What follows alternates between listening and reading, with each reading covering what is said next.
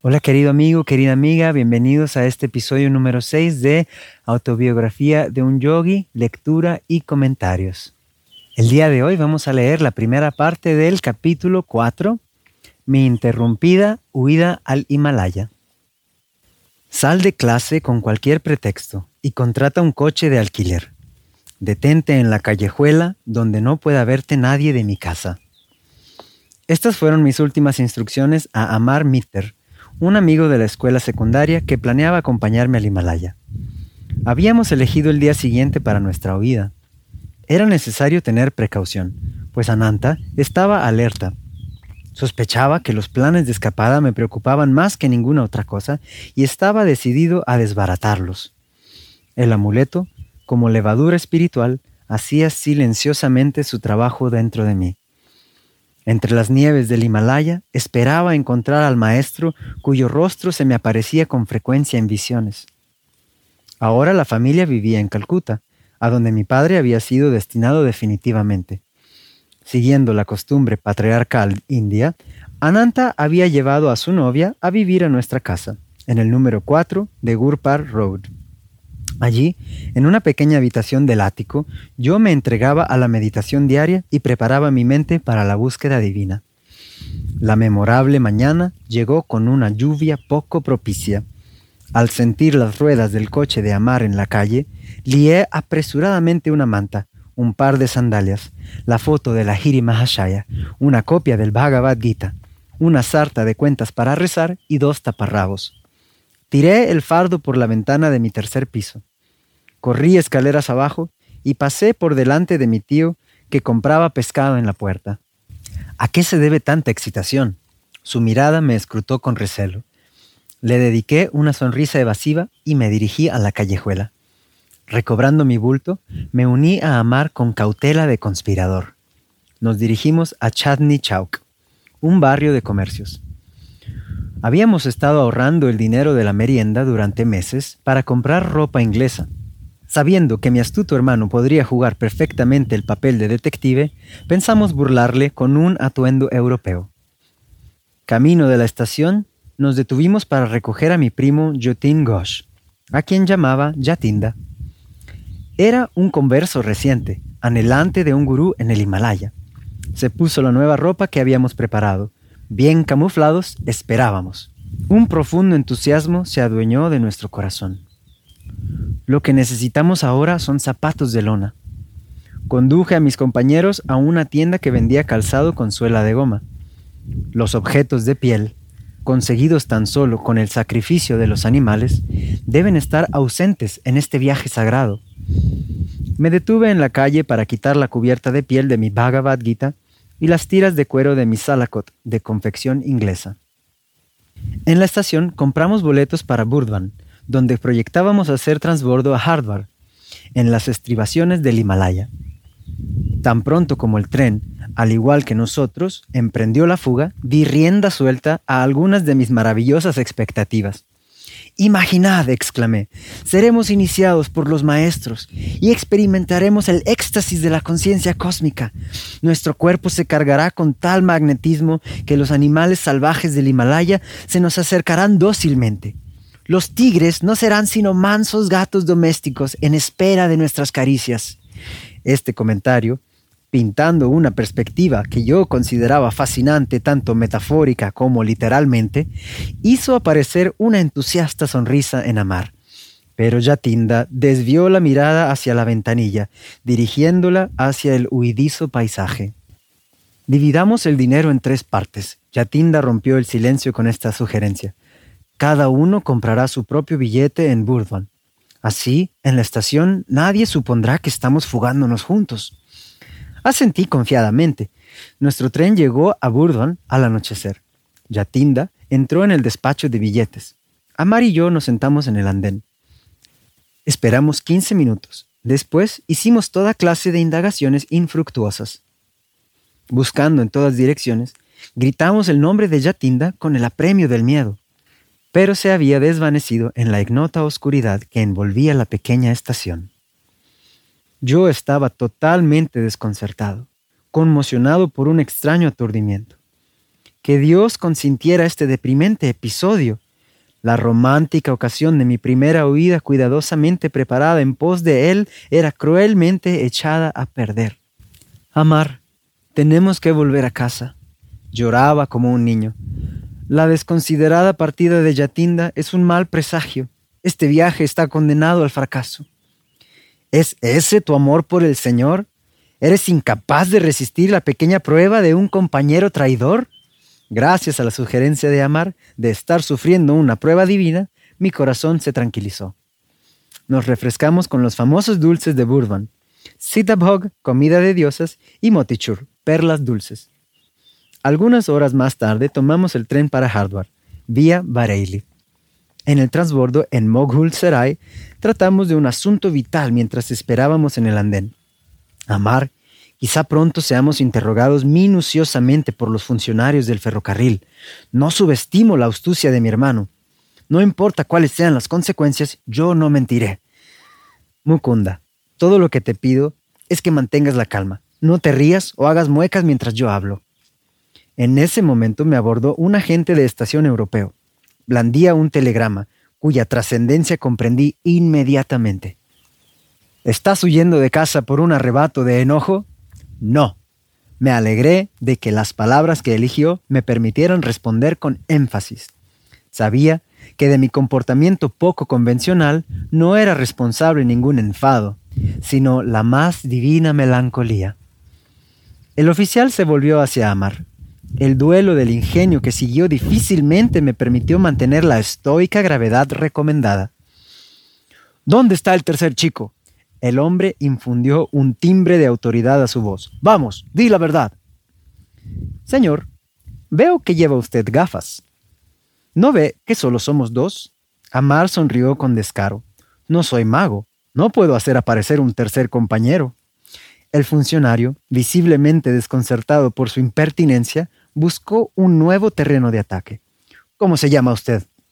Me llamo Thomas. Soy hijo de madre inglesa y padre indio convertido al cristianismo. ¿Cómo se llama su amigo? Yo lo llamo Thompson. Para entonces mis risas internas habían llegado al cenit. Sin más ceremonias, me dirigí hacia el tren, que pitaba para salir. Amar me siguió con el funcionario, que fue suficientemente crédulo y atento como para asignarnos un departamento reservado a europeos. Evidentemente le dolía pensar que dos chicos medio ingleses viajaban en la sección asignada a los nativos. Una vez que salió, despidiéndose con toda cortesía, me eché hacia atrás en el asiento y reí sin poder contenerme. Mi amigo lucía una expresión de risueña satisfacción por haber embaucado a un aguerrido funcionario europeo. En el andén había logrado leer el telegrama. Era de mi hermano. Decía lo siguiente. Tres chicos bengalíes en ropa inglesa huyen de casa hacia Hardware vía Moghul Serai. Por favor, reténganlos hasta mi llegada. Generosa recompensa por sus servicios. Amar, te dije que no dejaras horarios marcados en tu casa. Mi mirada era de reproche. Mi hermano ha debido encontrar uno. Mi amigo reconoció avergonzado la verdad. Nos detuvimos brevemente en Bareilly, donde Dwarka Prasad nos esperaba con un telegrama de Ananta. Mi viejo amigo intentó en vano retenernos. Lo convencí de que nuestra escapada no debía ser tomada a la ligera. Como en la ocasión anterior, Dwarka rechazó mi invitación de partir para el Himalaya. Esa noche, mientras nuestro tren estaba detenido en una estación y yo estaba medio dormido, a Amar lo despertó otro inquisitivo funcionario. También él cayó víctima del híbrido hechizo de Thomas y Thompson. El tren nos llevó triunfalmente a un amanecer en Harvard. Las majestuosas montañas surgían en la distancia invitándonos. Atravesamos la estación como un rayo y nos unimos al gentío de la ciudad que nos hacía sentir libres. Lo primero que hicimos fue cambiar nuestro traje por una ropa autóctona, ya que por alguna razón Ananta había calado nuestro disfraz europeo. Una premonición de captura agobiaba mi mente. Juzgando convenientemente dejar de inmediato Harvard, compramos los boletos para Rishikesh, una tierra largamente santificada por los pies de muchos maestros. Yo había subido ya al vagón. Amar quedó rezagado en el andén. Fue detenido repentinamente por el alto de un policía. Nuestro inoportuno guardián nos escoltó hasta una dependencia de la estación y se hizo cargo de nuestro dinero. Nos explicó cortésmente que era su deber retenernos hasta que llegara mi hermano mayor. Al saber que nuestro objetivo era irnos de pinta al Himalaya, el funcionario nos contó una extraña historia. Veo que ustedes se vuelven locos por los santos. Nunca encontrarán un hombre de Dios más grande que el que yo vi ayer, sin ir más lejos. Mi compañero y yo lo encontramos por primera vez hace cinco días. Estábamos patrullando por el Ganges, buscando, ojo avisor, a un asesino. Nuestras instrucciones eran capturarlo vivo o muerto. Se sabía que para robar a los peregrinos se hacía pasar por un sadhu. No muy lejos de nosotros divisamos a un personaje que se parecía a la descripción del criminal. No hizo caso de nuestra orden de detenerse. Cuando nos acercamos a él por la espalda, blandí mi hacha con una fuerza tremenda. El brazo derecho del hombre quedó separado casi por completo del cuerpo. Sin protestar ni mirar siquiera la espantosa herida, el desconocido, por increíble que parezca, continuó su rápida marcha. Cuando nos plantamos delante de él, dijo tranquilamente, No soy el asesino que están buscando. Yo me sentía profundamente apesumbrado al ver que había herido a la persona de un sabio de aspecto divino. Postrándome a sus pies, imploré su perdón y ofrecí mi turbante para contener los intensos borbotones de sangre. Hijo, fue solo un error comprensible de tu parte. El santo me miró con dulzura. Vete, y no te hagas reproches. La Madre Divina me cuidará. Apretó su brazo colgante contra el muñón y se pegó. Inexplicablemente la sangre dejó de manar. Ven a verme bajo aquel árbol dentro de tres días y me encontrarás totalmente curado. Así no tendrás remordimientos. Ayer mi camarada y yo fuimos con ansiedad al lugar señalado. El sadhu estaba allí y nos permitió examinar su brazo. No mostraba cicatriz ni traza de herida. Me dirijo a Rishikesh de camino a las soledades del Himalaya. Nos bendijo y se marchó rápidamente. Siento que mi vida se ha elevado gracias a su santidad. El agente concluyó con una exclamación piadosa. Era obvio que la experiencia lo había conmovido a un nivel que no era el suyo habitual. Con gesto imponente me tendió un recorte sobre el milagro. En el incoherente estilo propio de los periódicos sensacionalistas, que desafortunadamente no faltan en la India, la versión del periodista estaba ligeramente exagerada. Informaba que el sadhu casi había sido decapitado. Amar y yo lamentamos habernos perdido al gran yogi que podía perdonar a su perseguidor de una forma tan cristiana. La India, materialmente pobre desde hace siglos, tiene todavía una reserva inagotable de riqueza divina. De vez en cuando es posible encontrar rascacielos espirituales al borde del camino, incluso por parte de hombres mundanos como el policía. Agradecimos a la gente que aliviara nuestro tedio con su maravillosa historia. Probablemente él estaba dando a entender que era más afortunado que nosotros. Había conocido sin esfuerzo a un santo iluminado. Nuestra ferviente búsqueda había terminado no a los pies de un maestro, sino en una tosca comisaría. Vamos a dejar hasta allí este capítulo por el día de hoy y continuaremos con la segunda parte en el siguiente episodio. Por ahora vamos a regresar al principio donde Yogananda nos dice, Imaginad, exclamé, seremos iniciados por los maestros y experimentaremos el éxtasis de la conciencia cósmica. Nuestro cuerpo se cargará con tal magnetismo que los animales salvajes del Himalaya se nos acercarán dócilmente. Los tigres no serán sino mansos gatos domésticos en espera de nuestras caricias. Yogananda nos está hablando aquí en esta última frase de uno de los poderes que los yogis pueden desarrollar, así como nos lo explicó Patanjali, el padre del yoga, que es un siddhi, un poder espiritual que es este poder de que las bestias más salvajes se conviertan mansas, dóciles en nuestra presencia y al mismo tiempo también incluso criminales, personas de gran maldad puedan comportarse de una manera benévola en nuestra presencia. Y esto se desarrolla con la práctica de la no violencia, que es uno de los llamas. Los llamas y ni llamas son como los diez mandamentos del yoga, por así decirlo. Y bueno, es un tema muy, muy amplio y muy profundo que les invito a investigar por su propia cuenta, ya que aquí en este programa lo tocaremos de una manera muy, muy superficial. Pero vamos a continuar con cuando Yoganando nos dice, Sabía que de mi comportamiento poco convencional no era responsable ningún enfado, sino la más divina melancolía. ¿A qué se refiere Yogananda con esta divina melancolía? Sabemos que la melancolía se puede experimentar cuando una persona extraña su hogar, y es de esta misma manera que el alma extraña su hogar divino, ese éxtasis de la conciencia cósmica, esa unión con Dios. Y vemos que este es un tema que se repite a través de los capítulos porque sabemos que es la meta de todo ser humano, de toda alma, es el punto en común que tenemos todos los seres humanos y es el tema central de la vida. Es por eso que Yogananda una y otra vez menciona este divino objetivo del alma. Y es que todos nosotros, aunque no lo sepamos, estamos en este mismo viaje hacia esa unión con el divino.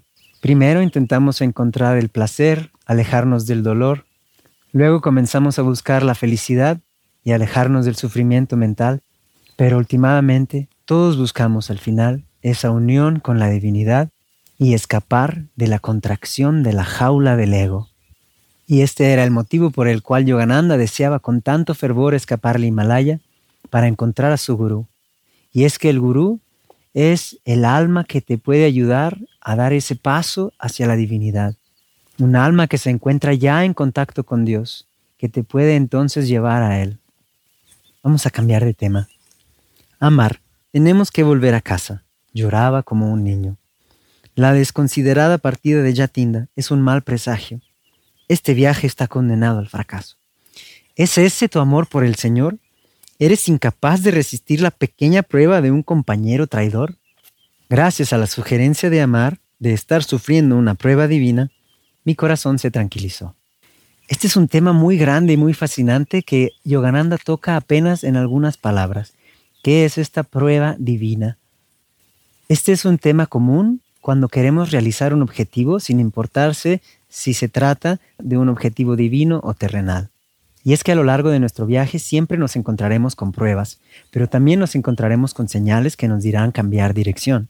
¿Y cómo podemos saber la diferencia?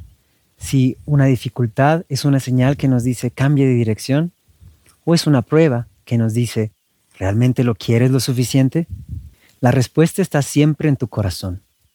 Cuando uno tiene la claridad de saber que lo que está haciendo es la cosa justa, es la cosa correcta, es el camino verdadero, entonces cualquier dificultad es una prueba y cada prueba trae consigo un tesoro. Generalmente nos ayuda a convertirnos en personas más fuertes, o más sabias, o más alegres, etc. Por el contrario, las señales vienen cuando no estamos completamente ciertos, cuando no tenemos claridad en nuestro corazón. Y es más fácil interpretarlas cuando estamos pidiendo ayuda, cuando estamos abiertos a recibir. Así puedes entonces mirar dentro de tu propio corazón y saber que si no estás completamente cierto, puedes entonces pedir ayuda a la divinidad, al gurú, a los ángeles, etc. Pedir que te manden situaciones que te ayuden a esclarecer tu propio entendimiento dentro de tu propio corazón. Y entonces sabrás si una situación es una señal que te dice sigue adelante o cambia de dirección. Siempre el punto de referencia central debe ser tu propio corazón. Y para poder escuchar tu corazón, tu corazón debe estar completamente en calma. Si hay agitación, inquietud, etc., te será muy difícil escuchar lo que hay allí. Es por eso que es muy recomendable seguir prácticas de meditación, de respiración, de yoga, para ayudarnos a calmar nuestra mente y nuestro corazón, para poder así escuchar nuestra propia voz interior, nuestra propia intuición y la guía divina, la guía de Dios, la guía del gurú. Vamos a seguir adelante cuando el policía se encuentra con el santo. No soy el asesino que están buscando. Yo me sentía profundamente apesumbrado al ver que había herido a la persona de un sabio de aspecto divino. Postrándome a sus pies, imploré su perdón y ofrecí mi turbante para contener los intensos borbotones de sangre. Hijo, fue solo un error comprensible de tu parte. El santo me miró con dulzura. Vete y no te hagas reproches. La Madre Divina me cuidará. Apretó su brazo colgante contra el muñón y se pegó. Inexplicablemente la sangre dejó de manar. Ven a verme bajo aquel árbol dentro de tres días y me encontrarás totalmente curado. Así no tendrás remordimientos. Y este es un ejemplo extraordinario de la compasión que Dios tiene sobre nosotros y por extensión sus santos. Y es que muchos de nosotros hemos crecido con la idea de que Dios es un ente cruel, que nos castiga, que si nos equivocamos nos lo hace ver, nos critica, nos pone en juicio. Pero es una idea completamente equivocada de acuerdo a las enseñanzas de Yogananda. Es cierto, existen las leyes divinas, las leyes cósmicas que nos ayudan a aprender, como la ley del karma. Si yo hago algo, si pongo una energía en movimiento, se me regresa para yo poder aprender.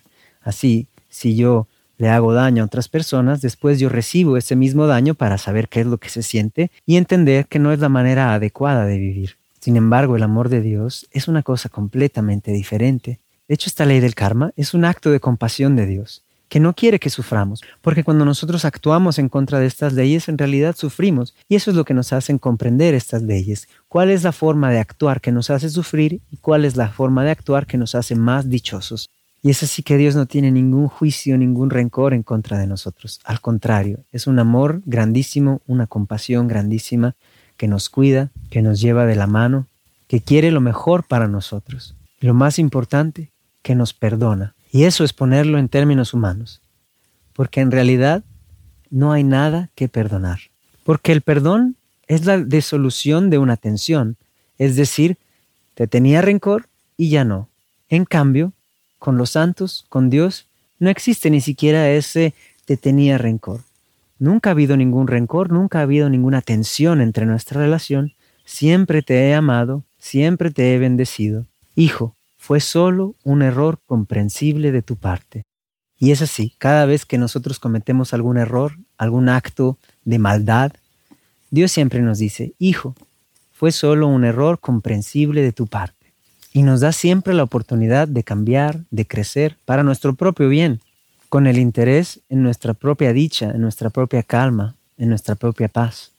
Así te invito a que tengas una relación con Dios de completa apertura.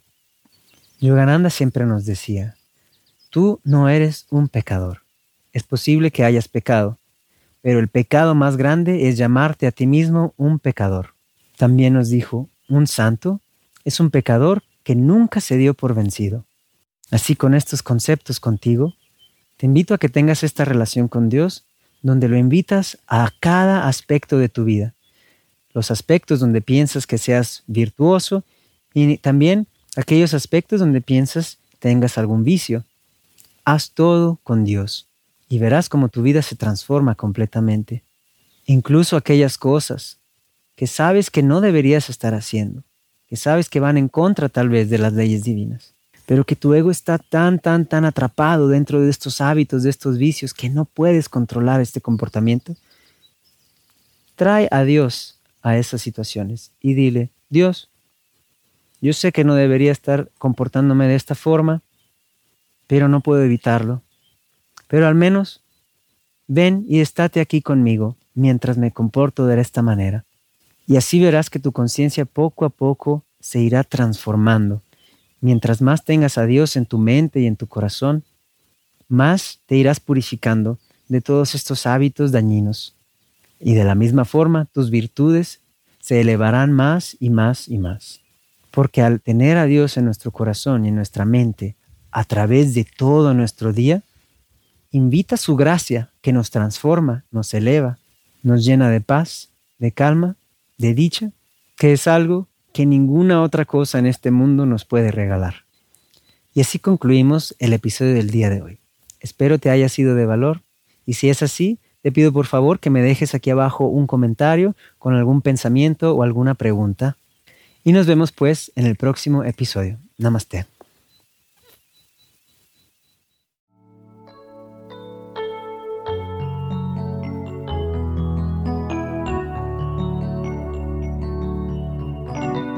¿Quieres aprender a meditar? Comienza hoy tu viaje espiritual de regreso a la dicha divina. Deja atrás la ilusión del mundo material y sus falsas promesas. Cambia tu vida y la de tus seres queridos, convirtiéndote en un ejemplo de paz interior y alegría.